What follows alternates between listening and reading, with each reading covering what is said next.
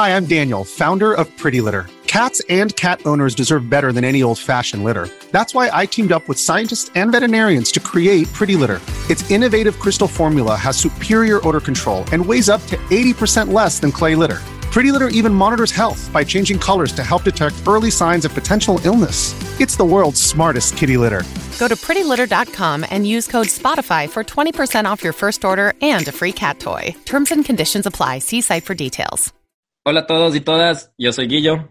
Yo soy Nelson. Y estás en donde vive el miedo.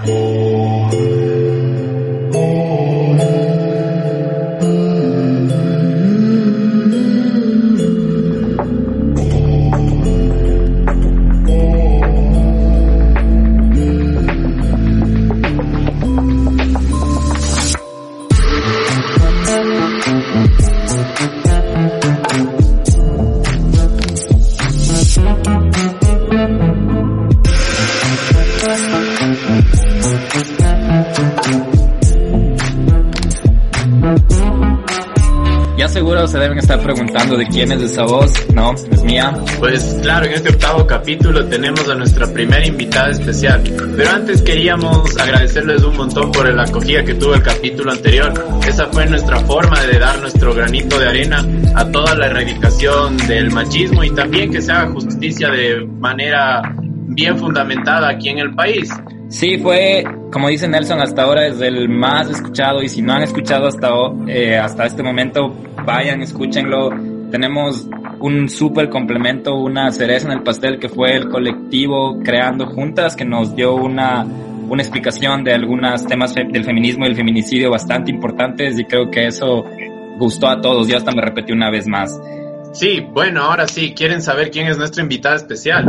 Yo te diría que es una invitada re especial porque es una pro, es una pro en el misterio y tú y yo estamos bastante emocionados de tenerla como primera invitada de Donde Vive el Miedo. Creo que es la invitada perfecta para este primer capítulo. Y bueno, Guille, entonces redoble de tambores porque ella es gestora cultural, es actriz, es promotora, productora de experiencias turístico-culturales de turismo negro o también conocido como Dark Tourism. Es exploradora urbana, directora y fundadora ejecutiva del proyecto de turismo negro, Tertulia y Misterio. Y para los que no conocen, ¿qué es, ter qué es Tertulia y Misterio, Nelson? Eh, el objetivo de Tertulia y Misterio es innovar la oferta turística a través de una nueva tendencia como el Dark Tourism.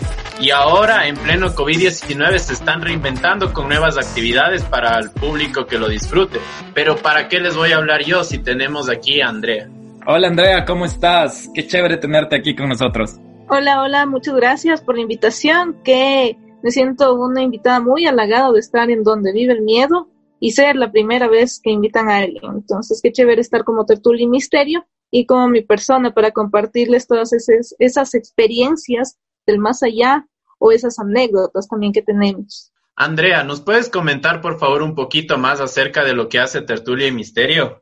Claro que sí. Bueno, Tertulia y Misterio es un emprendimiento de turismo negro en la ciudad de Quito. Nuestro objetivo es innovar el turismo local y nacional a través de estas nuevas experiencias con el tanatoturismo, el dark tourism, el necroturismo. Y pues en otros países ha dado muy buen resultado, como es el tema de Chernobyl, como también es Southwich, el bosque de los suicidas en Japón. Son lugares que abarcan este tipo de experiencias un poco más de, de miedo, de terror. Y Quito no se queda atrás. Quito tiene algunos lugares que guarda muchísimas leyendas, muchísimas historias y experiencias de otro, de otro nivel.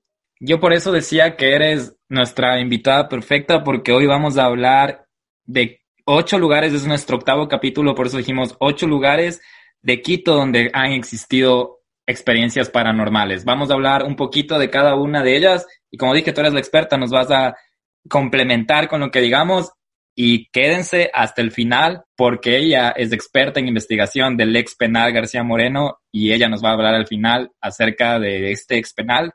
No nos ha hablado nada todavía y nosotros estamos súper emocionados de escucharle, así que estamos listos. Empecemos. Quiero hacer una mención a los lugares donde encontré esta información, un canal de YouTube que se llama Filosofía Dark y también de un diario nacional, Diario del Comercio. Y el primero es el antiguo Hospital Militar, que actualmente es el Centro de Arte Contemporáneo.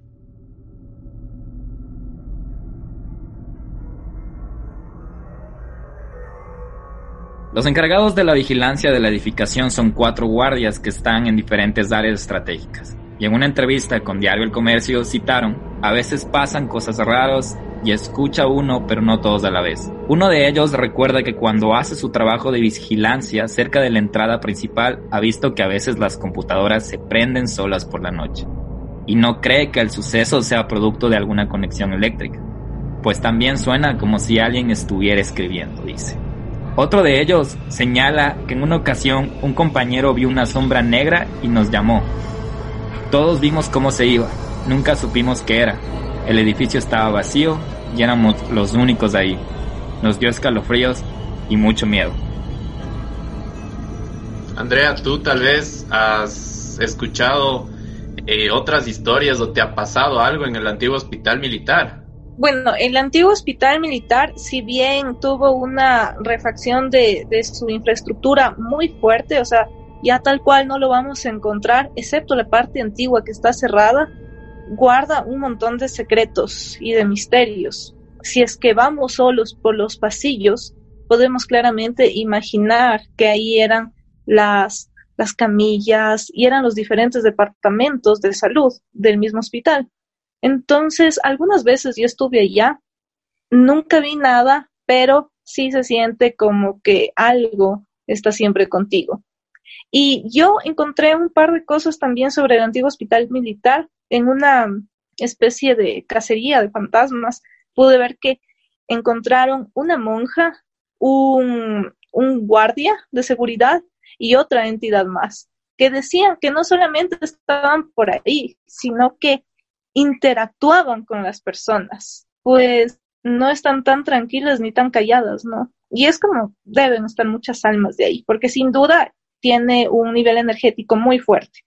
Y de hecho, las personas que están en la radio de allá, que son las radios municipales y un par de radios más, siempre tienen temor de quedarse ahí hasta muy noche, porque dicen que escuchan cosas, escuchan pasos, que es un poco tétrico el ambiente, sobre todo en la noche. Qué loco esto que mencionas de la interacción, porque yo he tenido algunas experiencias, así yo soy muy creyente, vivimos Nelson y yo en el centro histórico de Quito y sabes cómo está de cargado de cosas del centro histórico de Quito y mm, tuve algunas experiencias, pero nunca tuve la interacción con nadie. Y yo creo que ese era mi mayor miedo de interactuar. Yo había visto sombras, había escuchado cosas, pero yo creo que eso es lo que más me da temor a mí, es la interacción, porque a veces siento que están ahí, pero que así como nosotros estamos asustados, ellos también están asustados y no quieren interactuar, pero eso de la interacción, wow.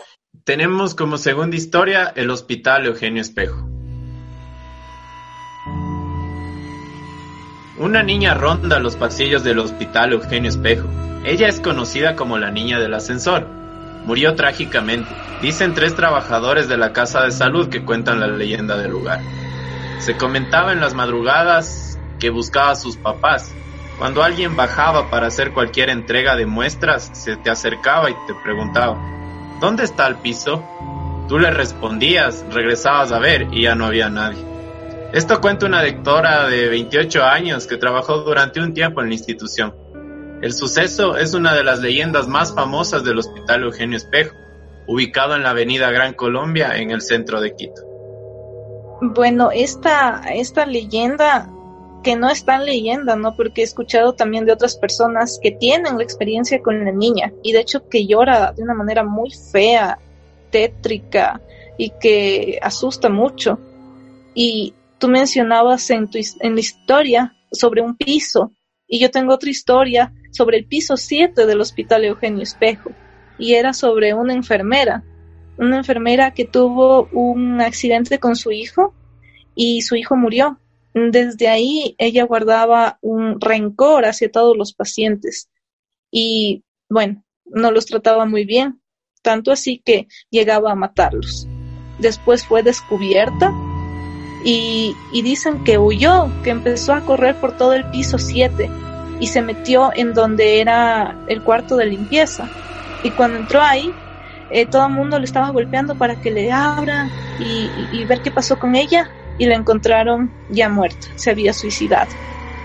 Después de eso, en el piso 7 siempre pasaba algún, alguna muerte sin causa, o sea, siempre se moría un paciente sin una causa natural. O sea, era sobrenatural, sobrenatural lo que pasaba con estos pacientes.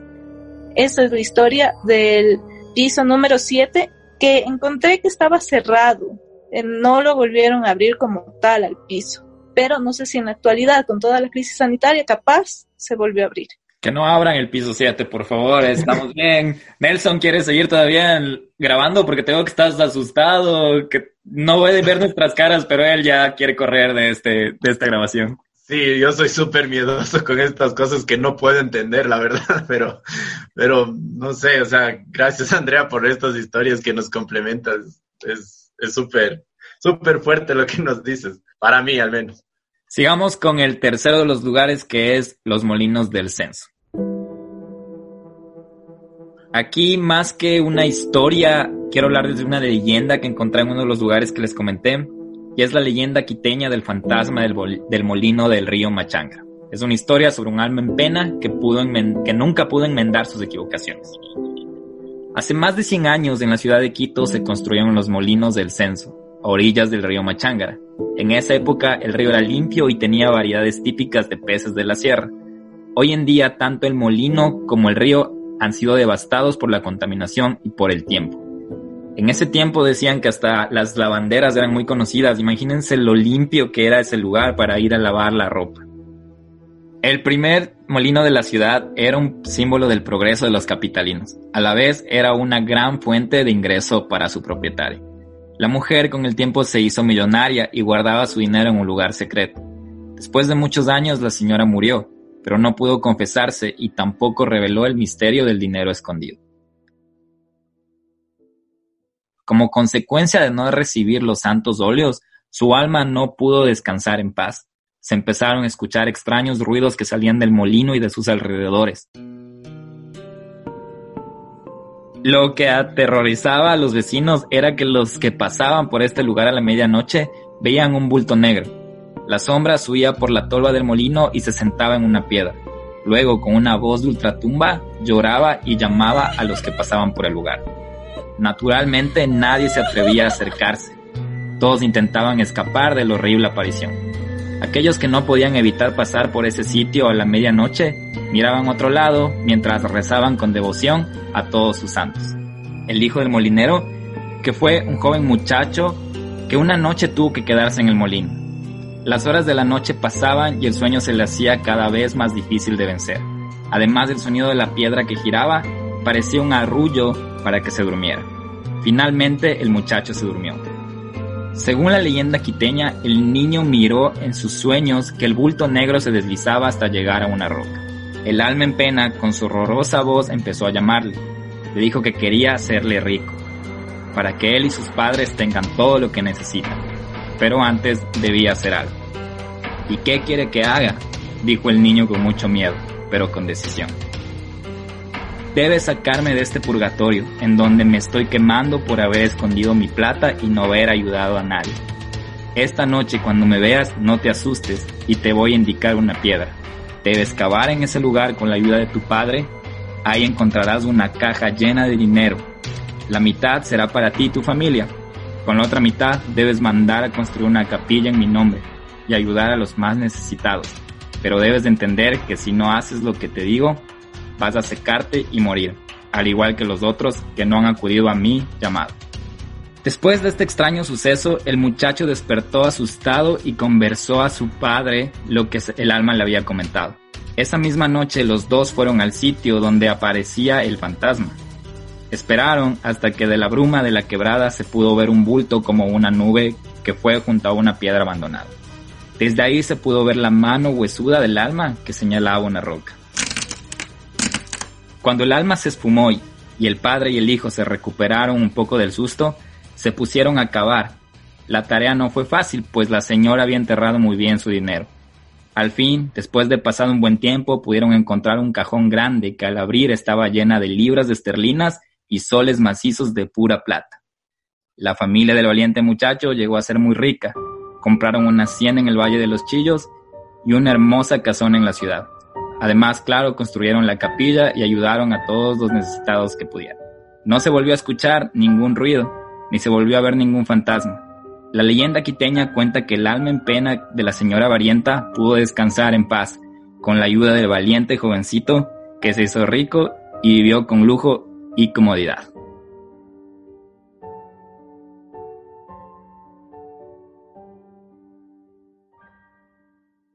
Es una linda, linda historia y acabamos de hablar de un lugar que es muy importante para Tertulia Misterio y es lo que y ese lugar que avala también nuestro profesionalismo, pues logramos rescatar el mismo de, de un abandono total.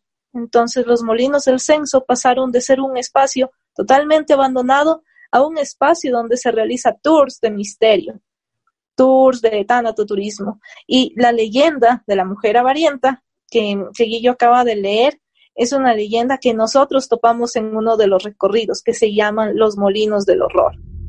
Y pues no solamente hay esas leyendas, tenemos un personaje que se llama Tito, que decían que murió ahí, en el molino, un niño, un niño muy travieso que en los recorridos de seguro les da más de un susto. También hay otra leyenda que habla de un joven que era el dueño, era el hijo del dueño, el cual se suicidó en uno de los cajones de donde se cernía el trigo. Esa es otra leyenda, mucho más contemporánea. Y otras, sin duda, son los duendes. Tomemos en cuenta que el molino está ubicado en una quebrada al lado del río Machángara, donde la energía se acumula y pues hay de todas las presencias posibles, ¿no? Antiguamente, cuando llegamos al molino, no había un camino ya, la maleza había ocupado gran parte del espacio. Y cuando una vez yo bajaba, de, dejar a los turistas arriba en la buceta, ya bajaba, les dije a mis chicos, que no, tranquilos, yo bajo sola, no se preocupen. Súper valiente, ¿no? Bajé, sentí, sentí un...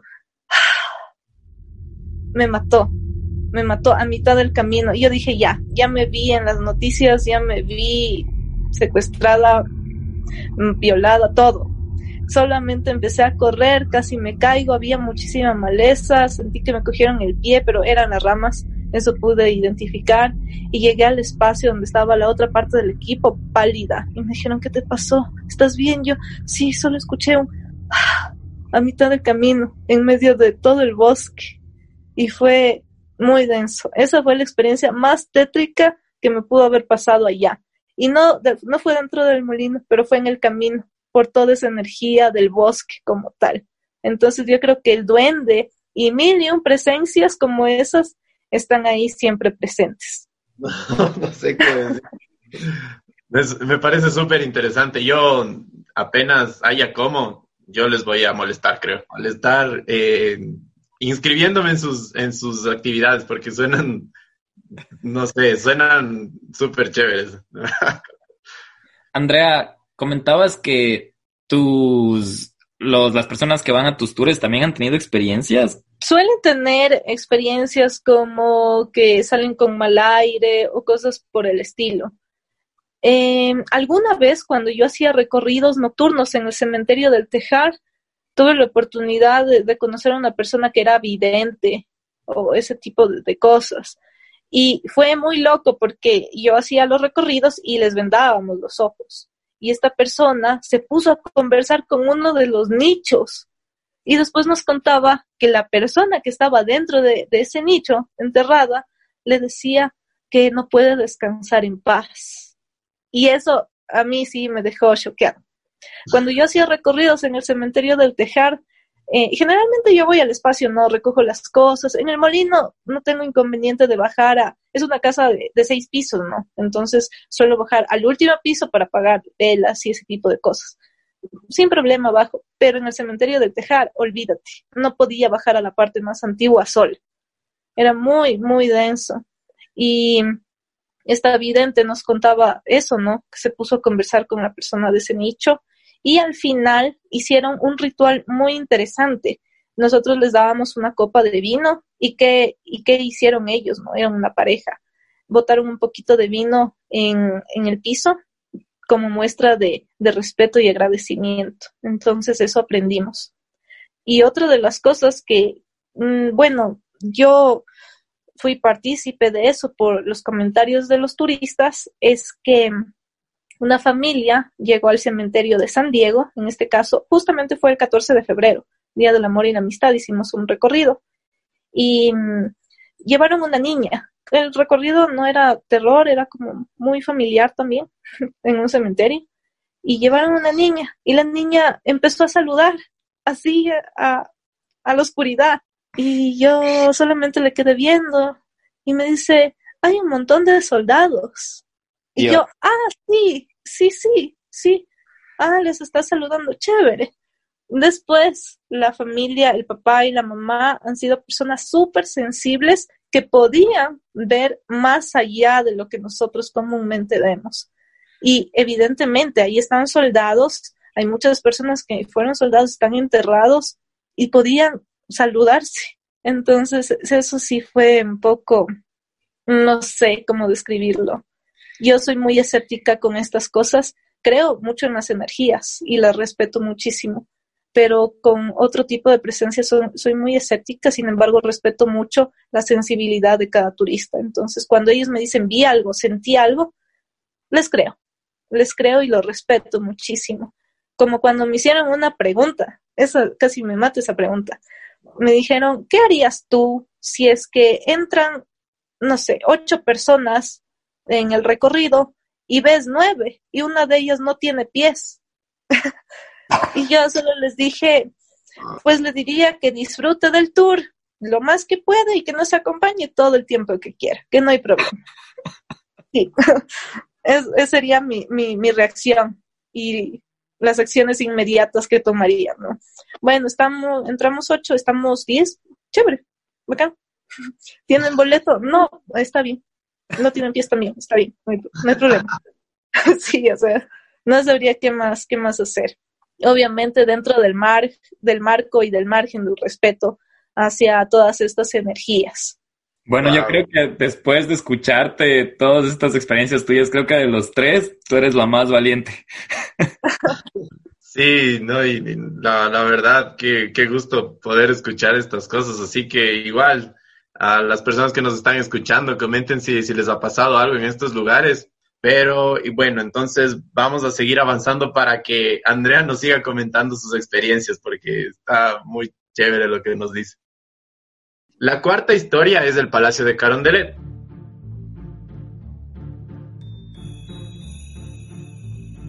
Carondelet, la casa de los fantasmas ilustres. Este edificio no solo es el símbolo de poder del país, sino es un lugar lleno de leyendas y de hechos sobrenaturales que muchos dicen haber experimentado. René Zurita, quien trabaja hace 19 años en la presidencia, actualmente realiza labores administrativas, pero antes él perteneció al área de servicio y él tenía que residir en el lugar. Tuvo muchas experiencias de este tipo. En 1997, cuando todavía Carondelet era utilizado como residencia de los mandatarios, hacíamos turnos rotativos. Una de esas noches no había nadie en el palacio, era casi medianoche. Se escuchó que alguien subía por el ascensor. Salí rápidamente para recibirlo, pensé que era el presidente Fabián Alarcón. En esa época vivía en el palacio. Se abrió la puerta del ascensor y estaba vacío. No había nadie. Bajé inmediatamente por el ascensor y todo estaba completamente vacío. Se me heló el alma. Las puertas del ascensor del palacio se abren con una llave y solo pocos pueden utilizarlo. Por ello este suceso quedó en la memoria de este trabajador. Así como esta, decenas de historias cuando quienes se quedan en el palacio de gobierno por las noches pueden experimentar. También los guardias que custodian el edificio por la noche señalan que hay continuas eh, veces se escuchan voces y pasos en los pisos superiores. Además, aseguran que hay ruidos como si se abrieran y se cerraran las puertas, que hay cadenas que se arrastran y que a veces se prenden y se apagan las luces cuando no hay nadie. En el lugar vivieron varios gobernadores españoles y de la época de la colonia, y es probable que hayan muerto en sus dormitorios quienes padecieron por alguna enfermedad. Pero también este fue el escenario del sangriento asesinato del presidente Gabriel García Moreno en 1875. Los hechos sobrenaturales que se asocian a estos personajes Por su parte, también los pudo experimentar Abdalá Bucaram, que se negó a vivir en Carondelet, ya que dijo que ahí había muchos fantasmas. Bueno, Carondelet sin duda tiene un montón de, de, anécdotas en cuanto a este tipo de historias. Y una que, bueno, no la viví, pero me la contaron, es de un amigo que es parapsicólogo, entonces estudia todas estas cosas con el mundo de lo paranormal. Y me decía que él estaba loco por entrar a Carondelet porque es el espacio donde más espectros, fantasmas y energías puede existir. Y yo, yo nunca tuve un interés muy fuerte por Carondelet, pero me dijo eso y me dijo, ese lugar es increíble, ibas a captar todo. Y, y bueno, no sé si logré entrar, pero de que ese era como su, su lugar más, más atractivo, sin duda era Carondelet. Además que he tenido colegas que han trabajado allá y me han dicho que siempre hay como alguna sombra que pasa o algún tipo de energía que les, les sorprende de rato en rato. Entonces, yo creo que Carondelet guarda no solo los secretos de estados, sino también los secretos del más allá. Yo había escuchado esta historia del ascensor antes de que Nelson nos cuente de, de, que, como dice Nelson, era un ascensor que obviamente solo era para presidentes, ¿no? Y que de repente unos guardias habían escuchado que subía y de repente nadie. Qué, qué chévere, qué chévere. Sigamos, creo que vamos al quinto. El quinto es el Museo de la Ciudad, que antes fue el Hospital San Juan de Dios. Este hospital fue fundado como tal en 1565. Actualmente la edificación funciona como el Museo de la Ciudad y está ubicada en la calle García Moreno, en el centro de Quito. Por ser un lugar tan antiguo, moradores y trabajadores del museo afirman que hechos sobrenaturales tienen lugar en la edificación. José Checa es uno de ellos. Él cuida los vehículos desde hace cuatro años en el sector. Dicen que en el subsuelo donde ahora son los parcaderos había una cocina donde se sacaban los muertos, donde se sacaban los huesos de los muertos y les cocinaban para hacer los esqueletos para los estudiantes de medicina. Por eso se escuchan ruidos extraños, asegura Checa. En tanto, un guardia del Museo de la Ciudad, que no quiere ser identificado, afirmó que en las noches a veces se cierran o se abren las puertas. No recuerdo una ocasión específica, pero señala que estos hechos solo se dan por las noches y cuando todo está vacío. El guardia relaciona los sucesos con la historia del lugar. Como antes era un hospital, había un anfiteatro y una morgue, así encuentra la explicación para las distintas voces que escucha en los corredores cuando no hay nadie. Ya, el Museo de la Ciudad, a ver, les cuento, es un lugar muy querido también mío. ¿Por qué? Porque estuve ahí recluida como seis o siete meses haciendo prácticas. Lugar muy interesante, muy chévere y que tuve la, suerte de poder conversar con los guardias sobre este tipo de cosas. Entonces, en la sala del siglo XVII existen algunas representaciones como maniquíes o como figuras de cera que están en una procesión. Y bueno, siempre había pasado por ahí, nunca les había parado como bola. Pero hasta que la guardia me dijo, no, verá, ese que es así como niño, ese es traviesísimo, sabe correrse todas las noches y nos apaga la luz. Y yo, ¿qué? Y en serio, desde ahí nunca más devolví a ver igual. Y como ese niño queda viendo y como que regresa a ver, te, te queda viendo como mal, de hecho, siempre. Y dije, ah, no, pues por eso ha sido. Pero sí, ese niño es el travieso de la saga del siglo XVII. Así que cuando vayan, fíjense en su mirada, fíjense en su actitud, que es muy malévola, de hecho. Otra de las cosas de ahí que me contaban es que a veces me parece que se escuchaba como voces, lamentos, cosas por el estilo sí tomemos en cuenta que la morgue era ahí, también habían unas catacumbas, catacumbas que en la actualidad están como ya arregladas, tienen luz, ventiladas. En los tiempos en los que yo hacía prácticas no estaban nada de eso, o sea, era ahí un, hueco oscuro en el que a mí me encantaba ir a relajarme. yo iba ya para, para distraerme un poco y para retroalimentar mi día, de hecho. Ahora ya es como abierto al público y ya tiene otra energía, pero es muy interesante. Y la morgue de la que habla, la morgue queda, quedaba al lado del Museo de la Ciudad. Entonces, actualmente es un centro cultural. Es un centro cultural y las personas del centro cultural, yo hice ahí un evento en codirección y coproducción, y se llamaba La Morgue del Terror en su tercera edición. Entonces, con mucho respeto también topábamos el tema del terror ahí. Se llamó La Morgue del Terror. Hay algunos artículos por ahí si los pueden checar. Y en ese lugar me contaban los chicos que viven ahí, porque hay también residencia, que ahí hay una niña.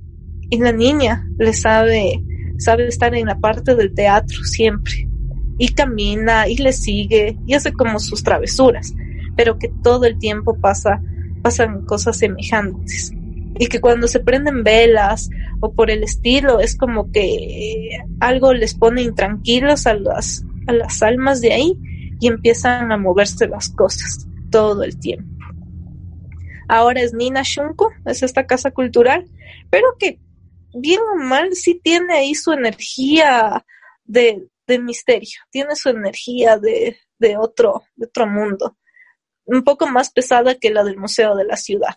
Sí, sabes que yo fui a un evento hace, ¿qué será? En noviembre más o menos a la a esta casa cultural y bueno, yo también a veces soy así como que soy un poco curioso, ¿no? Y salí a un a, a ver en un balcón donde era el evento para ver qué había atrás, porque dije, bueno, de aquí se ha de ver bonito la ronda y, y la verdad, eh, sí, sí se sentía el aire bien, bien fuerte ahí, ¿no? Como que había algo y dije, no, mejor me regreso, porque si me quedo aquí mucho tiempo, ya era oscuro y era de noche y no había mucha gente en ese evento. Entonces, sí, sí, sí, tengo, estoy familiarizado con el lugar. Eh, como otra vez les repetimos, una vez que ya se haya terminado esto eh, de manera responsable, poder visitar estos lugares sería súper chévere para que también experimenten estas cosas. Guillermo, ¿tienes algo que decir? No, sin palabras. Yo te juro, estoy súper feliz de que Andrea aceptó nuestra invitación al programa especial este porque yo estoy encantado, estoy encantado. Pero creo que te toca Nelson el sexto. Avancemos porque queremos escuchar el ex penal García Moreno por Andrea. En el centro de salud número uno. Eh, en este lugar funciona detrás del actual Museo de la Ciudad.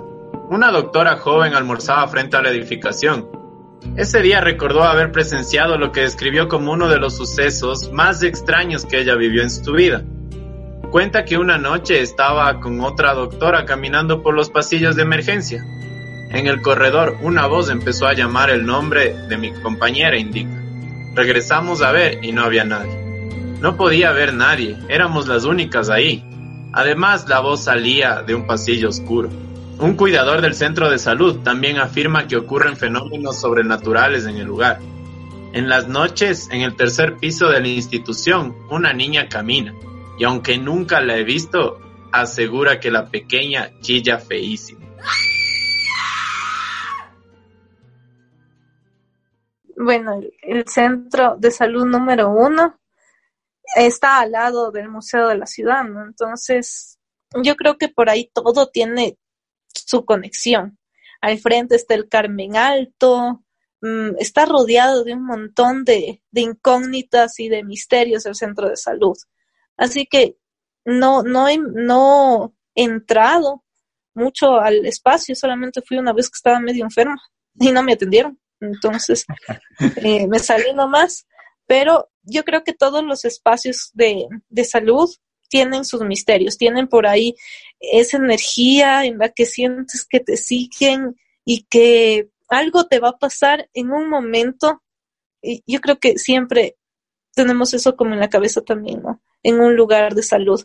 A mí me pasó algo, me olvidé, ya nos saltamos del lugar, pero me pasó que una vez estaba buscando algo, era, y vi ahí una camilla, estaba solamente los pies ahí, y solamente me pregunté, ¿por qué no se mueve? Cuando regreso a ver en la parte de arriba, decía morgue. Y yo dije, ok, ya sé por qué no se mueve, pasemos. Entonces, sí es un poco denso, ¿no? Sí. Eh, hablar del tema de las morgues, el tema de, de los anfiteatros, es, es para es para otro tipo de sensibilidades, creo yo.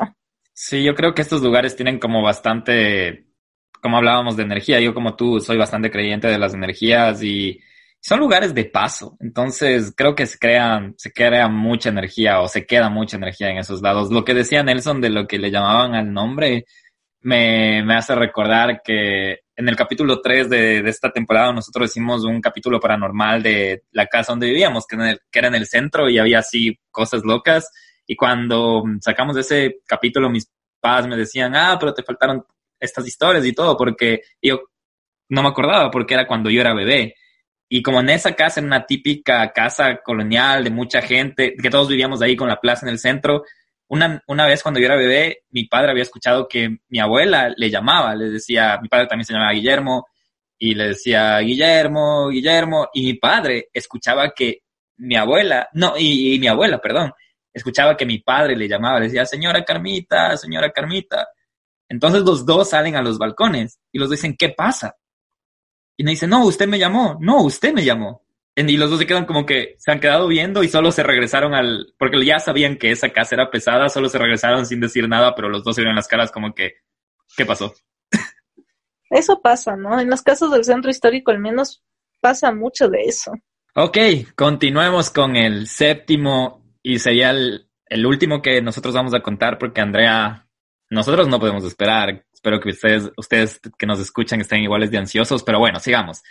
El Hospital Psiquiátrico San Lázaro. Ubicado en la calle Ambato, el Hospital Psiquiátrico San Lázaro tiene más de 300 años de antigüedad. Fue creado en 1786 y actualmente ya no recibe pacientes. Sin embargo, personas que constantemente se encuentran en los alrededores del hospital recuerdan las leyendas en torno al lugar. Carmen Ibarra es dueña de una tienda en la calle García Moreno, cercana al centro de salud. Ella cuenta que los vecinos afirman que las almas de los que se morían en el hospital se quedaron ahí. Asegura que a veces el llanto de una mujer se escucha hasta la calle. La penumbra y soledad del edificio hacen que el sonido sea más misterioso, señala.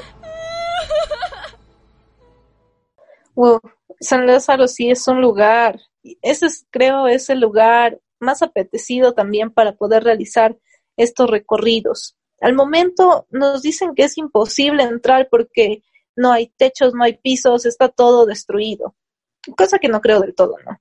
Por parte de, de, las entidades. Pero yo tuve la oportunidad de conocer San Lázaro en el 2011, si mal no recuerdo, grabamos ahí una película. Entonces, yo era feliz de la vida sacando los permisos allá y, me impresionó mucho el manejo que tenían las autoridades para con los pacientes ahí, porque resulta que mm, todos estaban mal mentalmente. Los que parecían médicos no eran médicos, eran pacientes. Los que parecían guardias tampoco eran guardias, eran pacientes que estaban vestidos con los uniformes y todo. Y una vez, pues, me dejé engañar por el guardia, que no era el guardia. Entonces después ya le vi que estaba un poco raro y cosas por el estilo. Y me dicen, no, pero es que él es loquito también, no es guardia. Y yo, ah, ok. Y así también pasaba con los médicos. Y otra de las historias que a mí me contaron, pues esta en cambio era que había un paciente que tenía algún, algún trauma con el hecho de, de volar y ya había sido la tercera vez que se botaba del segundo piso y que no, no daba pie con bola, no, entendía que no, y, y se botaba. Y decía que la primera vez, claro, se fracturó los tobillos, se fracturó algunas partes de, de su cuerpo y después nuevamente. Y tipo siete de la noche, eh, creo que pasaba que se les pasaba, ya se les quitaba el efecto de la, del medicamento y empezaban todos a gritar. Eso me comentaban mis compañeros que estaban en el rodaje. Tipo 7 empezaba todo un griterío en el espacio y era terrorífico porque imagínense, estar rodeado de muchas personas que están mal mentalmente y no saber también cuál es su mal y cuáles son sus tormentos, se convierte en otro tormento para quienes estaban ahí. Y antiguamente el espacio pues no fue diseñado para curar a los enfermos con enfermedades eh, mentales. Pues el espacio fue hecho para meter ahí a cualquier tipo de persona indigente, persona que está medio enferma, entra ahí. Cualquier tipo de persona entraba ahí. Y en ese tiempo que en la ciudad existía la enfermedad de la lepra. ahora está casi erradicada, sin embargo, sí había lepra y entraban también ahí en San Lázaro las personas con lepra. Y en la parte antigua del espacio habían unas grandes puertas de madera con un pequeño hoyo eh, a nivel de los ojos que era por donde recibían la comida. También encontré algunos, algunas cadenas en la parte antigua. Entonces eso habla también de cómo se manejaba a nivel de salud la, las enfermedades mentales o pues las llamadas posesiones que hablaban en ese tiempo, que se manejaban de una manera muy, muy precaria. Se realizaban electroshocks y lobotomías allá. Entonces es un lugar que tiene muchísimo dolor, muchísimo tormento. El Hospital Psiquiátrico San Lázaro, que ahora se encuentra cerrado y, y abandonado por poco.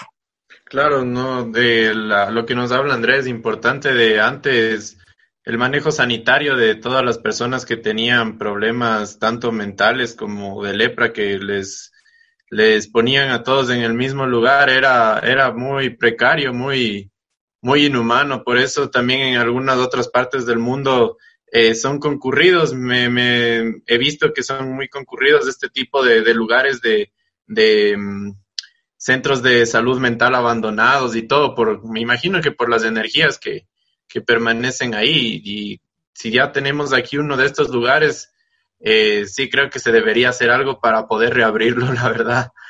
Pero sí, bueno, Guillo, ¿puedes por favor presentar nuestra última historia? Llegamos al momento más esperado, vamos a hablar del ex penal García Moreno. Y vamos, es un mal término porque Andrea nos va a hablar de eso y nosotros solo vamos a escuchar y luego dar nuestras opiniones. Ok, Andrea, todo tuyo.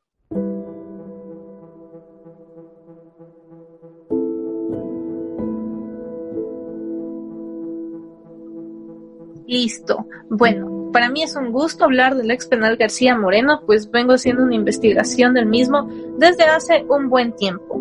Entonces, el ex penal García Moreno se crea en el año de 1875 bajo la administración de García Moreno. ¿Y por qué García Moreno manda hacer este ex penal, este panóptico más bien dicho, que es uno de los muy pocos que hay en el mundo? En el mundo tenemos cuatro panópticos y uno de ellos es el ex penal de aquí, de Quito, Ecuador. Y pues García Moreno manda hacer este espacio para que todas las personas que hayan cometido algún tipo de delito vayan acá al espacio y paguen con todas las de ley sus culpas, sus delitos. Mandó a pintar el ex penal García Moreno blanco por fuera para que refleje cómo se empieza a espiar las culpas y negro por dentro para que empiecen a pagar desde ya su pena, ni bien entran al espacio. Se dice históricamente que hay un túnel que conecta desde el ex penal García Moreno hasta el Palacio de Carondelet. Entonces, ¿qué hacía García Moreno en las madrugadas? Salía del Palacio de Carondelet e iba hasta el ex penal, antiguamente existía una gran piscina en el ex penal y pues era una piscina que no era para recrearse precisamente, sino era para torturar a todos los presos políticos, sobre todo de García Moreno. No solamente existió ese tipo de torturas en el ex penal, hablando históricamente, ¿no? Existió también el término este de la gota. ¿En qué consistía esta tortura? Se le ponía a la persona contra la pared inmóvil y se le hacía que caiga una gota de agua cada cierto tiempo en su cráneo. Entonces, ¿qué ocasionaba esto? Que poco a poco se secaba, se mojaba, se secaba y se mojaba. El cráneo se podría hasta que el agua entra en el cerebro. Una de las torturas, otra de las torturas que existió en el expenal era la de la rata, la, la, la jaula y la rata aplicaban al, al preso, lo ponían, lo ponían acostado, le ponían una rata encima de su estómago y encima una jaula. Del otro lado de la jaula le prendían candela. Entonces la rata, al sentir que se iba a quemar, que había fuego del otro lado, empezaba a comerse al preso para poder escapar. Eso hablando históricamente del ex penal García Moreno y de sus diferentes torturas.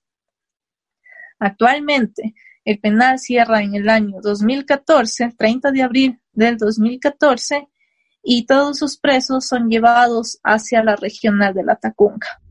Pero el ex penal no deja de hablar hasta la actualidad. ¿Por qué? El 30 de abril se hace todo este proceso a las 2 de la mañana. Se despierta a los presos de imprevisto y se los traslada a la cárcel de allá. Salen más de mil personas de solamente de un par de pabellones y, y bueno, la, se nota muchísimo la precariedad en la que vivía. El ex penal por un tiempo no tenía agua, no tenía, no tenía ningún tipo de recurso, había muchísimas enfermedades. Una de las enfermedades que atacaba muchísimo en el penal era la tuberculosis. Y existe un registro documental que habla de las cartas, de las solicitudes, de todo este tipo de material documental que habla del ex penal de muchísimos años atrás.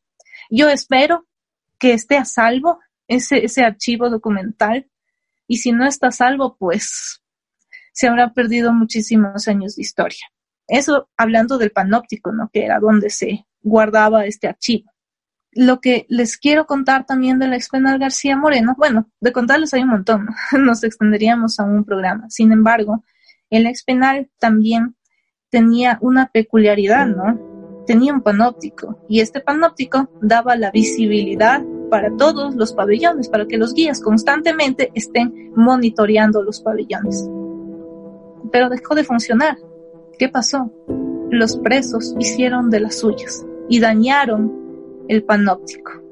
Entonces, al ya no tener ese monitoreo por parte de los guías penitenciarios, pues simplemente ellos hacían en cada pabellón una, un libre albedrío, una fiesta.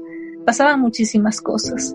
Y hablándoles brevemente de cada uno de los pabellones, porque cada uno tiene su característica, voy a empezar por el pabellón D. No, por el pabellón E. El pabellón que le llaman el pabellón histórico, donde estuvo encerrado el general Eloy Alfaro. Ese es el primer pabellón que ustedes van a poder conocer en las visitas al ex penal. Ahí se les va a hablar un poco de cuál era la celda de Eloy Alfaro, la celda que nunca más volvió a ocupar absolutamente nadie. Solamente Eloy Alfaro estuvo ahí. Y en el año 2013, si, si mal no recuerdo, se le da la libertad después de tantos años. Recién se le da la libertad al general Eloy Alfaro. Al frente, ustedes van a encontrar un cuarto es el cuarto de los breakers, que cuando vayamos a nuestros tours les voy a contar la historia de ese interesante cuarto. Más adelante vamos a tener el pabellón A, el pabellón de máxima seguridad, pabellón que estaba custodiado por Policía Nacional y pabellón más aniñado de todo el ex penal García Moreno, porque ahí estuvieron figuras como Caranqui, como eh, también Lucio Gutiérrez, Reyes, que era otro gran narcotraficante, y bueno, entre todos ellos se destaca Caranqui, con una habitación de lujo, con TV cable, con vinos, con whiskies, con dos grandes cajas fuertes que tenía Caranqui. Cuando él muere, las esposas o las personas que tenían una relación sentimental con él van corriendo allá para sacarse las cajas fuertes, sobre todo en otra de las entrevistas que le habían hecho a Lucio Gutiérrez, le dice, Lucio Gutiérrez dice que él en su vida ni cuando fue presidente pudo probar whiskies tan finos como probó con Caranqui en la cárcel. Entonces, imagínense, bueno, ahí la, la comida se pedía a domicilio. Entonces Caranqui llamaba, sí, quiero una pizza, quiero, no sé, unos ceviches y ese nivel de poder tenía Karanki en el ex penal. Y no solo eso, hacía fiestas y procesiones por el Divino Niño, hacía grandes conciertos, llevaba artistas como Gerardo Morant y Racanela, entonces era, era un despapayo ahí, terrible, era genial, por así decirlo. Voy a seguir entrando al espacio y vamos a llegar a la bomba, al panóptico, al centro. Y ahí vamos a encontrar la división de los pabellones como tal. Y voy a empezar por el pabellón B. ¿Qué era el pabellón B? El pabellón B era el pabellón de máxima peligrosidad, en donde habitaron figuras como Camargo, como el monstruo de los Andes, como el niño del terror en cierto tiempo también, y también otras figuras que no necesariamente tenían dinero. De hecho, cuando les trasladaban ya al ex penal, se les ubicaba en el pabellón B y el nivel de corrupción dentro del el ex penal era muy grande. Les pongo un ejemplo. Digamos que, digamos que a Guillo le llevan al ex penal y le dicen, vas a ir al pabellón B, a una de las celdas. Y Guillo se encuentra con un preso y el preso le dice, a ver, tú vas a dormir en mi celda. Entonces, como ves, la celda tiene, tiene alfombras, tiene un microondas y tú me debes de pagar un arriendo. Así que Guillo debes pagarme 500 dólares mensuales si quieres vivir en mi celda. Y, y no es cuestión de querer o no querer, simplemente le están ubicando ahí. Entonces, Guillo tenía que hacer como sea para que la familia le ayude a pagar los 500 dólares mensuales. Ese era el nivel de corrupción que existía dentro de el ex penal. Y eso es como muy leve, ¿no? Y muy clásico. De ahí habían otro tipo de cosas, las extorsiones, había algo, habían personajes conocidos, ¿no? Como son los come muertos. ¿Y quiénes son los come muertos? Los come muertos son personas que tenían una condena de 25, 30 años y que no les afectaba matar uno más. Entonces simplemente se les acumulaba muertos y no pasaba nada y les daban a cambio no grandes cantidades de dinero. También es el pabellón, el pabellón B, es el pabellón de los famosos polillas. ¿Y quiénes son los polillas? Los polillas son los que llamamos en nuestro universo de libertad los mendigos, los indigentes. Esos son los polillas. Celda número 19 del pabellón B, primer piso, ex penal García Moreno. Me voy a ir ahora al pabellón C. El pabellón C era liderado por los colombianos sobre todo. Existía un comité de internos y este comité de internos era liderado sobre todo por narcotraficantes colombianos y pandillas. Entonces, era un pabellón muy aniñado, un pabellón que tenía, tenía TV cable, tenía comida, tenía todo. Y en la parte de afuera había un hombre muy grande, muy musculoso, con un gran bat de béisbol. ¿Y por qué estaba ahí este señor? Pues ese señor estaba ahí para que los del pabellón B no entren al pabellón C, porque los del C odiaban a los del B. Generalmente los del B eran personas que consumían muchísimas drogas. Entonces, hay un testimonio de uno de los que mandaba en el comité de internos que dice, nosotros mandamos. ¿Por qué? Porque los ecuatorianos son tontos. Ellos consumen las drogas que nosotros hacemos. Entonces, nosotros no somos tan pendejos como para consumir algo que es malo, o sea, que nos va a dañar la salud. Eso dicen los los del comité de internos liderados por colombianos. Y, bueno, existe ya aquí una diferencia muy marcada entre el B y el C. Y ahora voy al pabellón D. Al pabellón D le decían que es el pabellón de la oscuridad. ¿Y por qué el pabellón de la oscuridad? Es la pregunta del millón. Unos dicen porque era oscuro, porque no había luz, porque, no sé, por ahí se les iba la luz constantemente, pero no era el pabellón oscuro porque la mayoría de internos de presos ahí eran de raza negra. Por eso le decían el pabellón oscuro. Y bueno, el pabellón D era la mitad entre el C y el D. Ni muy pobre ni muy rico. Como que más normalito en esos términos, ¿no? Esa es una de la, es una descripción muy breve de los pabellones que existe dentro del ex penal García Moreno.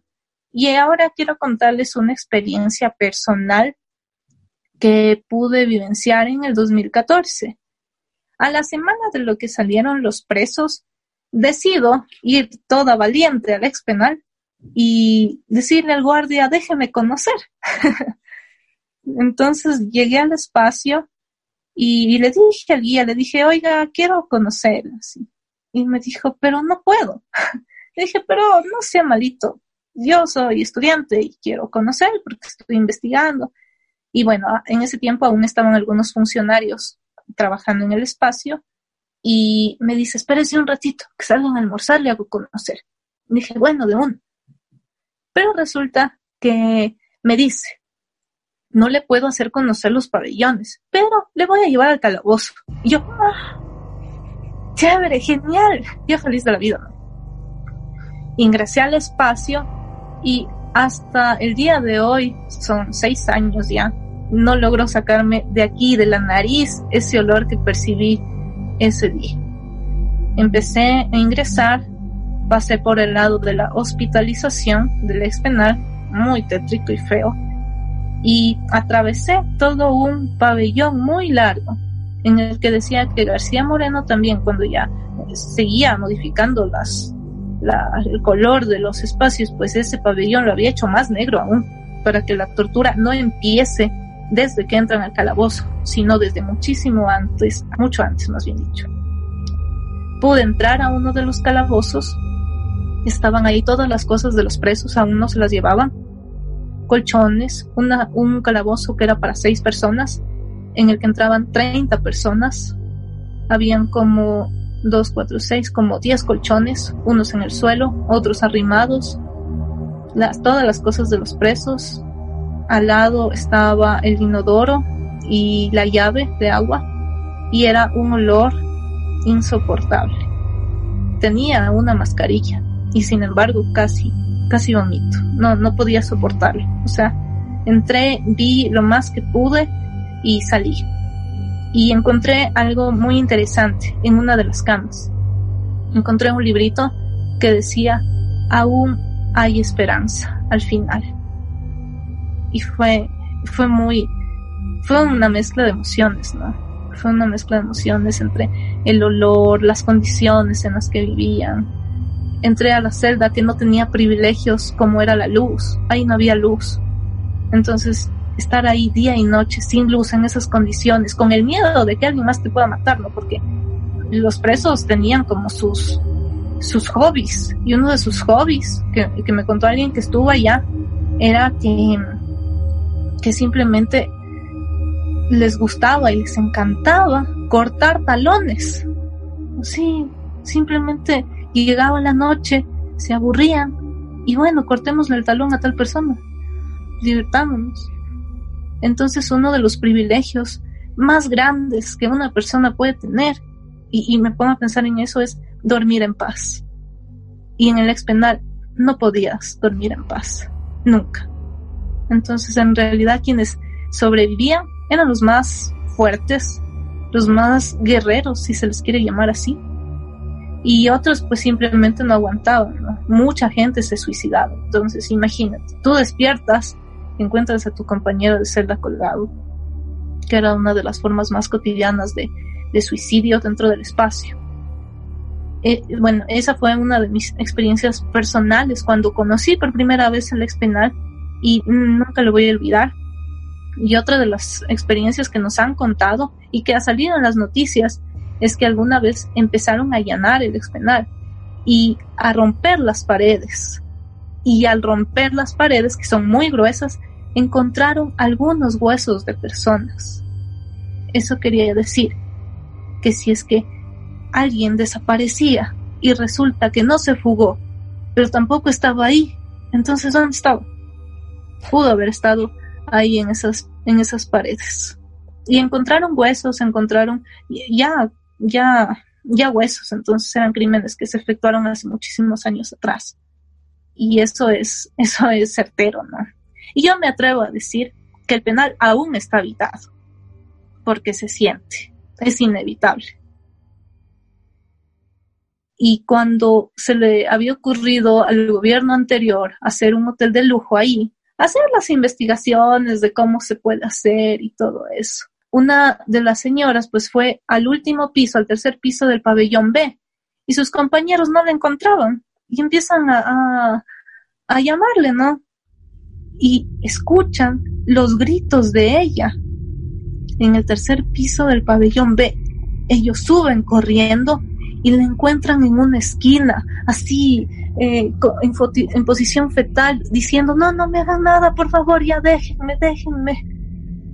Entonces, eso habla de que, ¿qué no pasa ahora, no? Y, bueno, como les digo, hay muchísimas cosas que contar del ex penal. La otra vez hice un programa y me demoré tres horas, pero ahora quiero concluir diciéndoles que una experiencia de los guías anteriores fue que llegaron al ex penal después de un fin de semana y la señora que vende morochos en la parte de afuera empieza a gritarles, ¿no? Sin vergüenzas, desgraciados, ¿cómo van a hacer eso? Y ellos solo le regresan a ver, señora, ¿qué pasa? Por Dios, no nos diga así, ¿qué, qué le hicimos?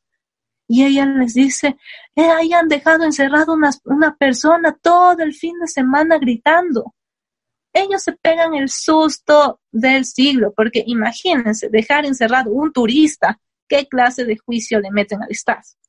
Van corriendo, revisan todo el penal, absolutamente todo el penal, y la señora decía que pasó gritando todo el fin de semana, Madrecita, no sea mala, sáqueme de aquí, no sea mala.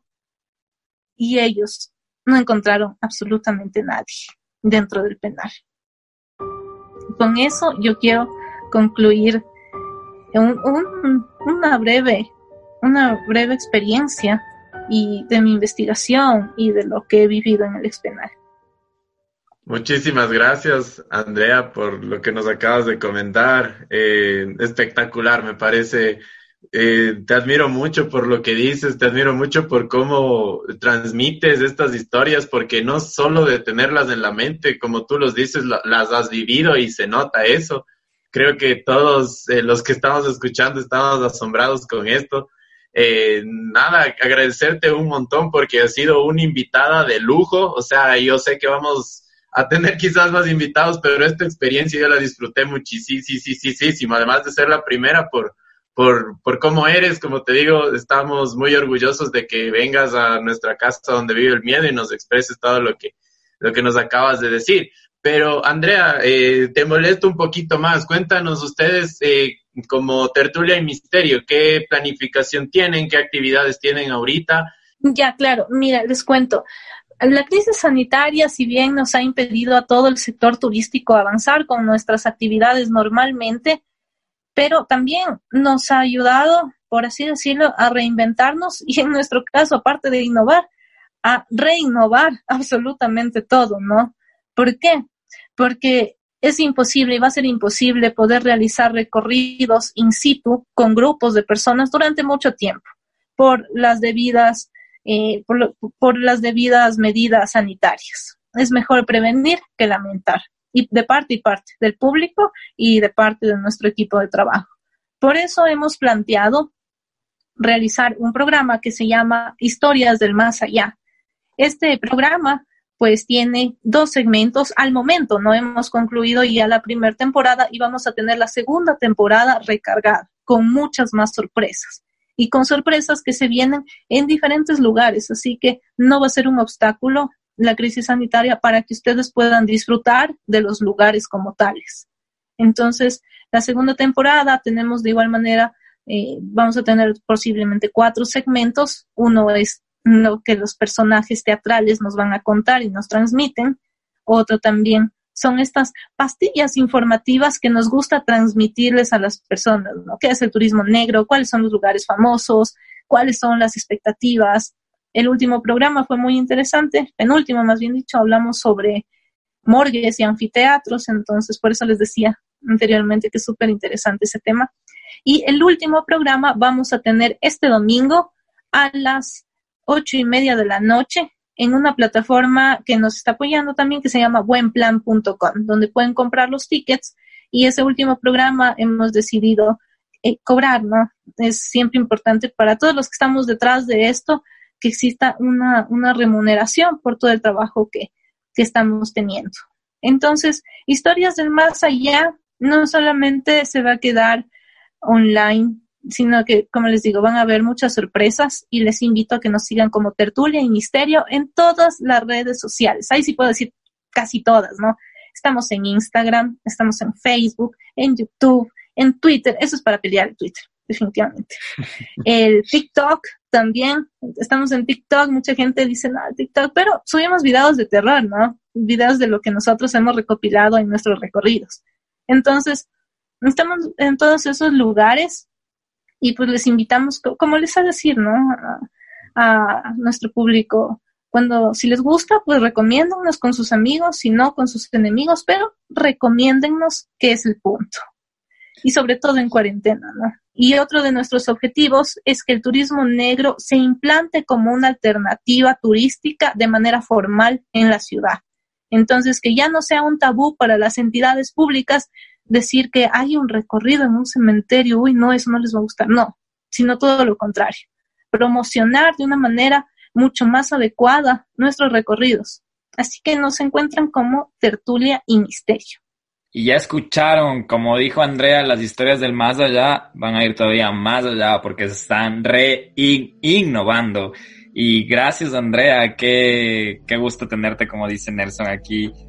Entonces ya saben, vayan a buscarles, ya saben todas sus redes sociales. Gracias Andrea, gracias por, por estar con nosotros en este octavo capítulo. Esperamos poder seguir en contacto y seguir tal vez en el futuro creando juntos alguna cosa. Es muy importante lo que acaba de mencionar Andrea. Apoyen eh, esta idea súper innovadora y que está manteniendo también el turismo vivo. Me encantó la parte que dijiste de que la muerte se mantiene con vida, entonces me, me, gustó mucho eso. Y sí, esperamos también poder inscribirnos en sus, actividades. Andrea, muchísimas gracias por esto. Eh, no sé si quieres algo de, que decirles a los seguidores de Donde Vive el Miedo para finalizar. Eh, bueno, a todos los seguidores de Donde Vive el Miedo, pues yo les agradezco también, agradezco a, a, Guillo y a Nelson por la invitación. Es muy chévere, como ya lo dije, estar acá. Y pues que nos sigan a Donde Vive el Miedo y nos sigan a las historias del más allá con tertulia y misterio. Y como alguna vez lo dije, ¿no? Hace muchos años cuando me iba a graduar en la U, Quito, dicen que es la carita de Dios, pero ¿por qué no? También puede ser la carita del diablo. Así que eso, con eso me despido, contáctenos, síganos y les esperamos en todas las experiencias que hemos planteado para ustedes. Y ya saben, a donde vive el miedo nos pueden seguir y comentar, decirnos qué tal les gustó este primer primer capítulo, octavo por el primero, con un invitado especial, coméntenos, déjennos saber, igual nosotros para dejarles saber a Andrea cuáles fueron las, la retroalimentación de este capítulo, y ya saben dónde seguirnos en Instagram, arroba donde vive el miedo, Facebook, arroba donde vive el miedo podcast, y si quieren escribirnos un correo a donde vive el miedo podcast arroba gmail.com.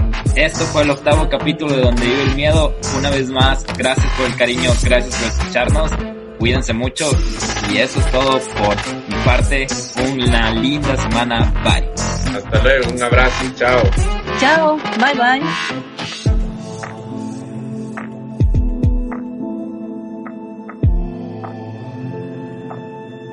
Este capítulo fue escrito por Guillermo Díaz con la colaboración de Andrea Rodríguez, editado por Guillermo Díaz y música por Kevin McLeod, Hatton, Wineta Maxwell, Doug Maxwell, Audonautics, Scott Buckley, Max Urla, Mew y Ricardo Álvarez.